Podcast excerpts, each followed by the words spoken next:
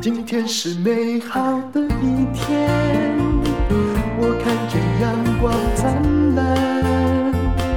今天是快乐的一天，早上起床充满希望。今天是勇敢的一天，没有什么能够将我为。是轻松的一天，因为今天又可以，今天又可以好好吃个饭。欢迎收听人生实用商学院。我今天决定要来做一件事，也就是来讲财报。这是我去上了两天课，也就是非常著名的李明章老师的课的心得。那我的确，嗯，其实我学财报也学很久了。所谓学，就是在上课的时候学嘛。从二零零五年开始在台大 EMBA 学，后来在中欧又学了一次。那始终一直到达一种境界，叫做应该看得懂，可是。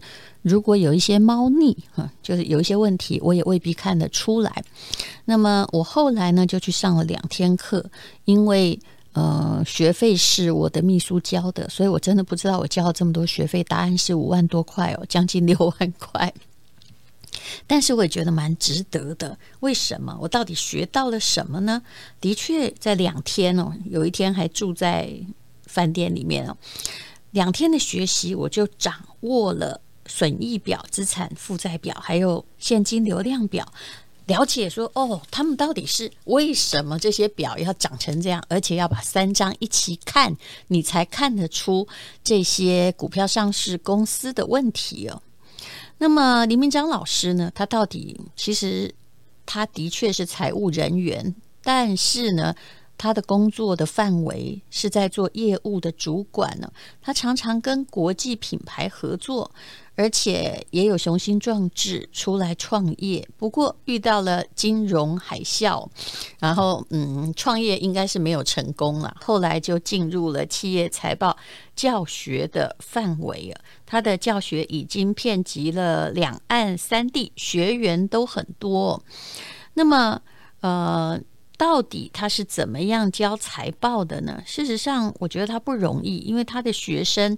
职业的历练都很厉害，比如说我也都学了十几年，那有很多的董事长啊，比如说你说何飞鹏，他也是学商出身的，但是只要是没有专业哈，在做财报或像我的同学那样考了那种 CFA 呀这样的执照的话，没有办法很快的去看财报有没有问题，所以他就发表了就。发展了一个特殊的教学哦，也就是好像教人家开车一样，要先用仪表板，对不对？那所有的仪表板呢，你都当然是要一起看呐，否则 万一没有油了，你再技术再怎么高超，只会看时速，那也是没有用，没有油就没有时速嘛。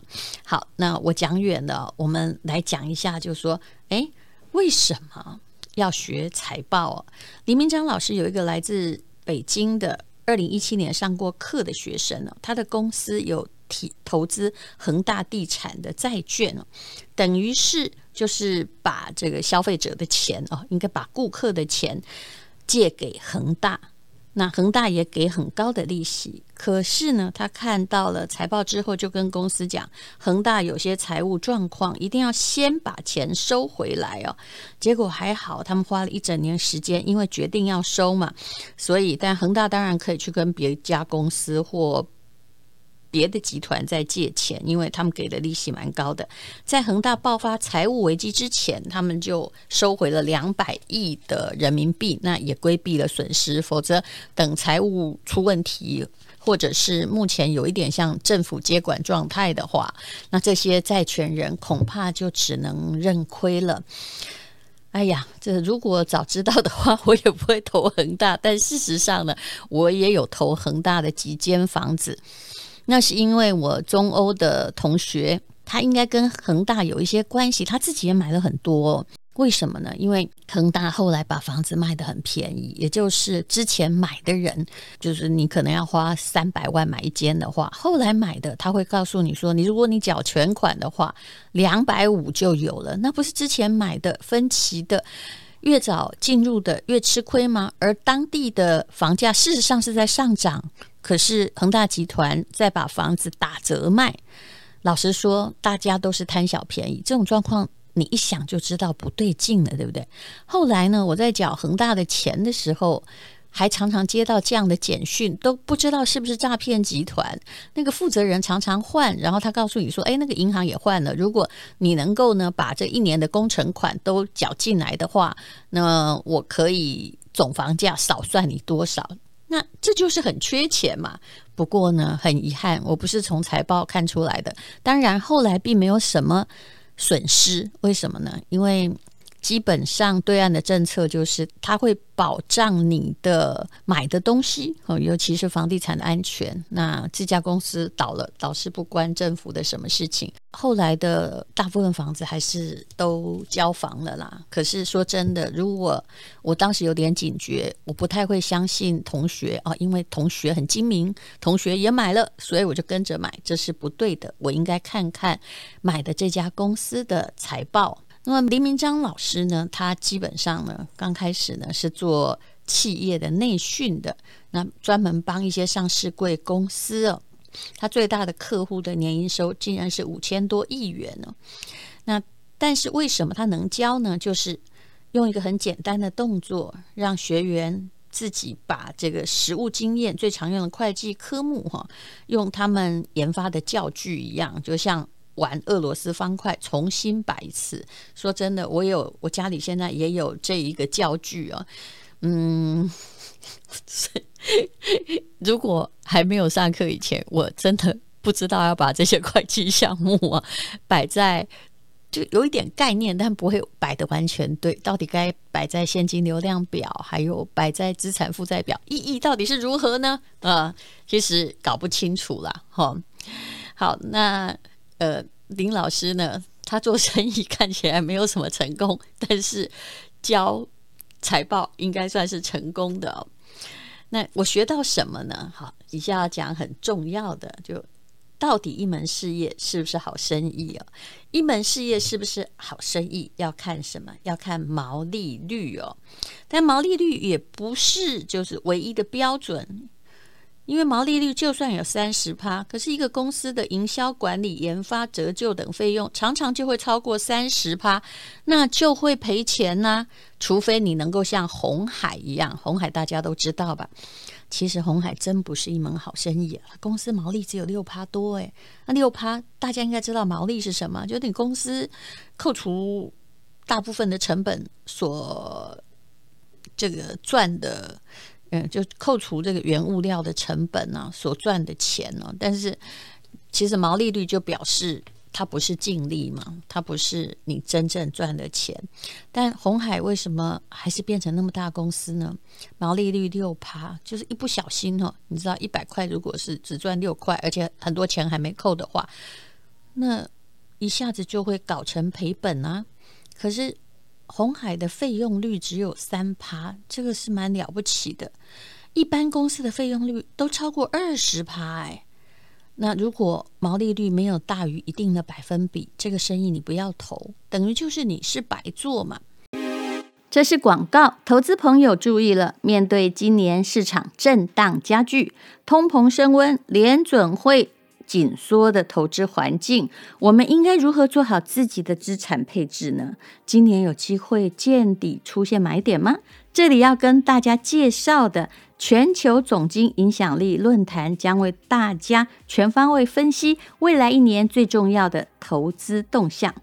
这个活动去年有超过三千人参加，获得全场九十九点八 percent 的高满意度。内容上是以 top down 的角度设计，先谈最大的总体经济现况，再看科技产业的未来发展，最后教你个人投资策略拟定。全程九小时，九位非常棒的讲师轮番上阵，含金量满满。今年的全球总经影响力论坛将在六月十一号举办。这次要讨论的议题包含通膨、央行政策、地缘关系、科技巨头、区块链技术、选股心法哦。六月十一号。没空的朋友也不用担心，因为疫情会用线上直播的方式进行，同步开放重复观看两个礼拜的时间，不管是要补看还是回看复习都没有问题。五月三十日以前点选资讯栏的连接，就可以用早鸟优惠参加这场一年一会的论坛。活动当天填写回馈单，还可以拿到实体的论坛精华笔记。直接寄送到你家。更多详情，请看本集资讯栏。毛利率只有两到三趴的经营者呢，林老师说要有特异功能才能赚钱，这也是我最近才学会的。比如说杜书武先生领军的联强国际，这是大型的 IT 通路商嘛。好，他们的毛利率只有四趴，一看到四趴，我现在已经学聪明了，就不要投。但问题是，他们为什么还是一个伟大公司呢？因为周转速度很快，而且费用很省哦。他们就是应该说是在转手吧，哈。所以呃，连毛利率四趴都可以赚钱，但这个叫天赋异禀，叫特殊功能。那么。大型的半导体通路，注意哦，这都是通路通路商的毛利都不高的哈，也有类似的状况。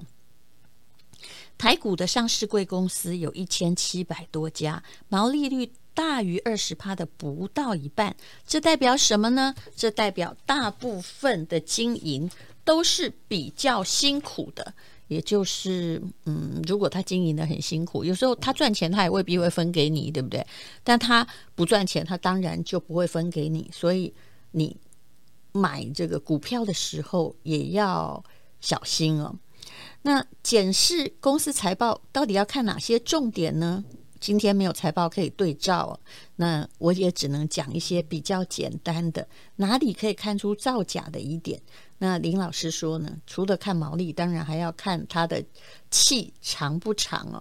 比如说以二零二一年而言，有一半的股王是航海王哦，也就是指货柜三雄啊。但是你去看他们的财报，比如说阳明海运好了，躺在路上已经很多年了嘛。二零一九年负债比真的是百分之九十，百分之九十哎，就你仔细想想看嘛，你如果只有一百万，你负债九十万，那你的资产呵 呵虽然有很多船，但是也被扣得很少了。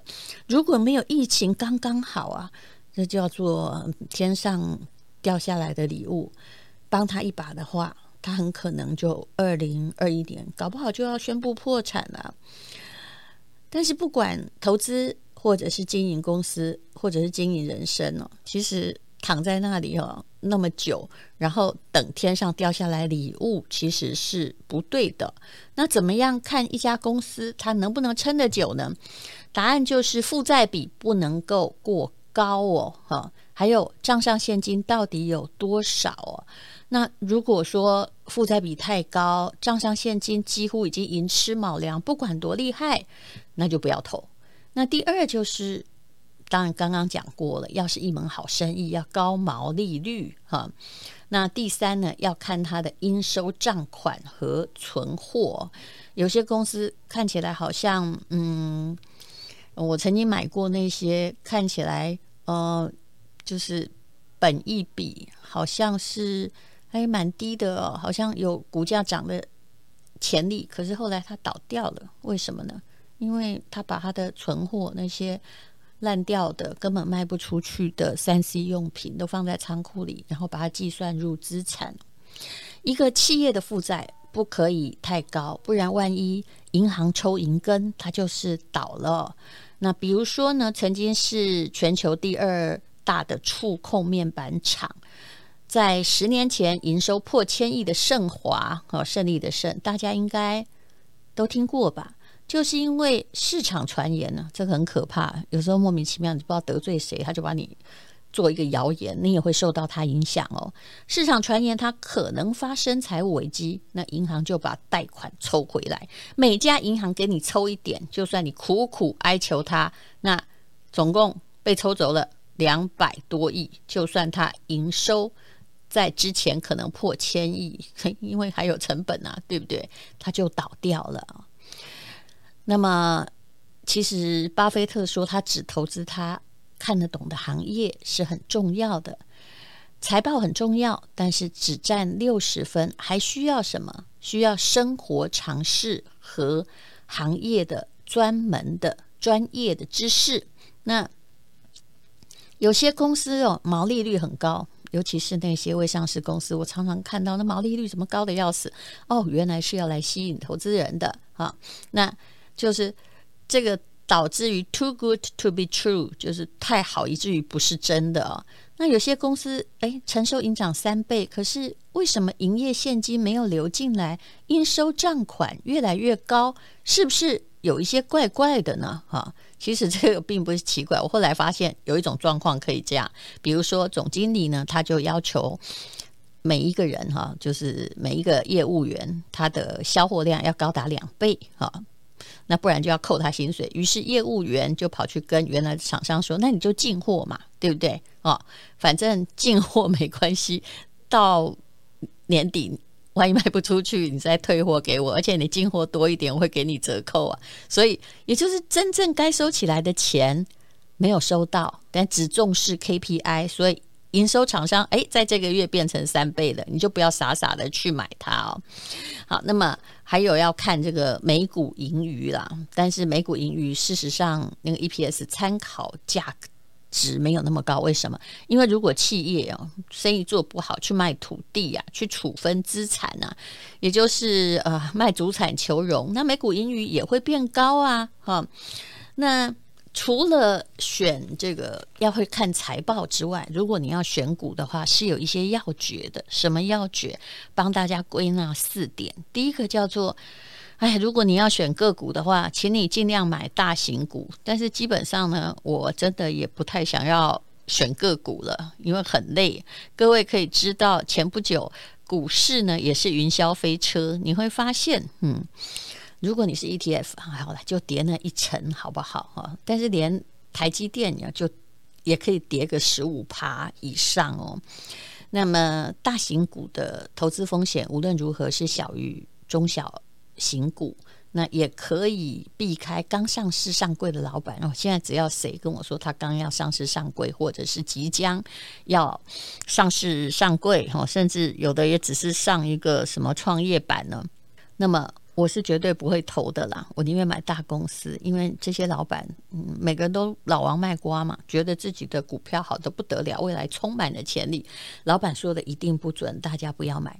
那第二就是要看企业的经营模式。企业的经营模式有的很简单，却可以长期一直赚钱，表示这是一门好生意。我相信台积电也不会去投资餐厅嘛，他就是在卖半导体，对不对？可是有些老板呢，他投资了五花八门，其实那个结果是最后是一定会完蛋的。第三是公司。要有良好的经营团队。如果这家公司已经度过了亚洲金融风暴，度过了两千年左右的网络泡沫，度过了二零零八年的金融海啸，度过了二零一二年的欧债危机，那么就表示这个团队还不错，通过考验。但是也不一定啊，因为之前还有二代接班的问题。如果是比较小的公司的话。那么也有一些就是突然发生了什么问题啊，嗯，比如说像很大的公司友达嘛，哦，他也曾经哦就被大家诅咒说他快倒了，然后后来呢才力挽狂澜。但无论如何，比较大的公司真的比较没有问题啊，但不是全部了。那第四叫做耐心等待啊，这是林老师教的。那么我个人未必看法一样，但是我先把老师说的就是。如果你真的想要致富的话，那你就要抱着现金在那里等等等哈，等到黑天鹅出现的时候，比如说啦，假设兆丰金啊、玉山金啊，还有各种金，它的年利率大概有五趴，对不对？啊，它突然就跌了两成，哇，让你的股息就变高了。那个时候，林老师认为孤注一掷。就没有关系，但平常呢，专注把本业做好，努力存钱，找到好公司，再等黑天鹅事件的发作，就会有便宜货可以买。但是我知道呢，人类的脑中都有杂讯的。当这时候出现，真正想要聊了起，就黑天鹅出现，然后哎，这明明这个金控有八趴的报酬率，但是它已经跌得很低了，很多人还都在想，嗯，会不会再跌啊？那我等再低一点再买就好了。所以真正能够很在这个非常好的时机聊了起的人，还真的蛮少的。当然。林明章老师有讲一些例子啦，比如说他买的，他的学员买的哈，就算兆丰金或者是中信金这样的公司好了，跌得乱七八糟的时候进去捡便宜，而且是一股脑家里所有退休金一千万全部进去，后来呢啊股价涨了，然后他的那个股息啊也一直都维持在五趴到八趴，用他的原来的。买价来算，那就一辈子高枕无忧。希望大家有同样的睿智。我基本上是知道我不一定会有，所以我还是觉得买 ETF 比较好。相信前不久的惊涛骇浪，那些买 ETF 的人心里比较有信心，因为你就是嗯少了一成嘛，少了一成五嘛。可是。你会了解，你大部分的本金还在，而且它还有机会再回来，这就是长期投资的效益。好，今天我讲财报讲到这里，谢谢你收听人生实用商学院。今天是美好的一天，我看见阳光灿烂。今天是快乐的一天，早上起床充满希望。今天是勇敢的一天，没有什么能够将我为难。今天是轻松的一天，因为今天又可以，今天又可以好好吃个饭，做我爱做的事，唱我爱唱的歌，吃我想吃的饭。尽量过得简单，做我爱做的事，唱我爱唱的歌，吃我想吃的饭。尽量过得简单，尽量过得简单。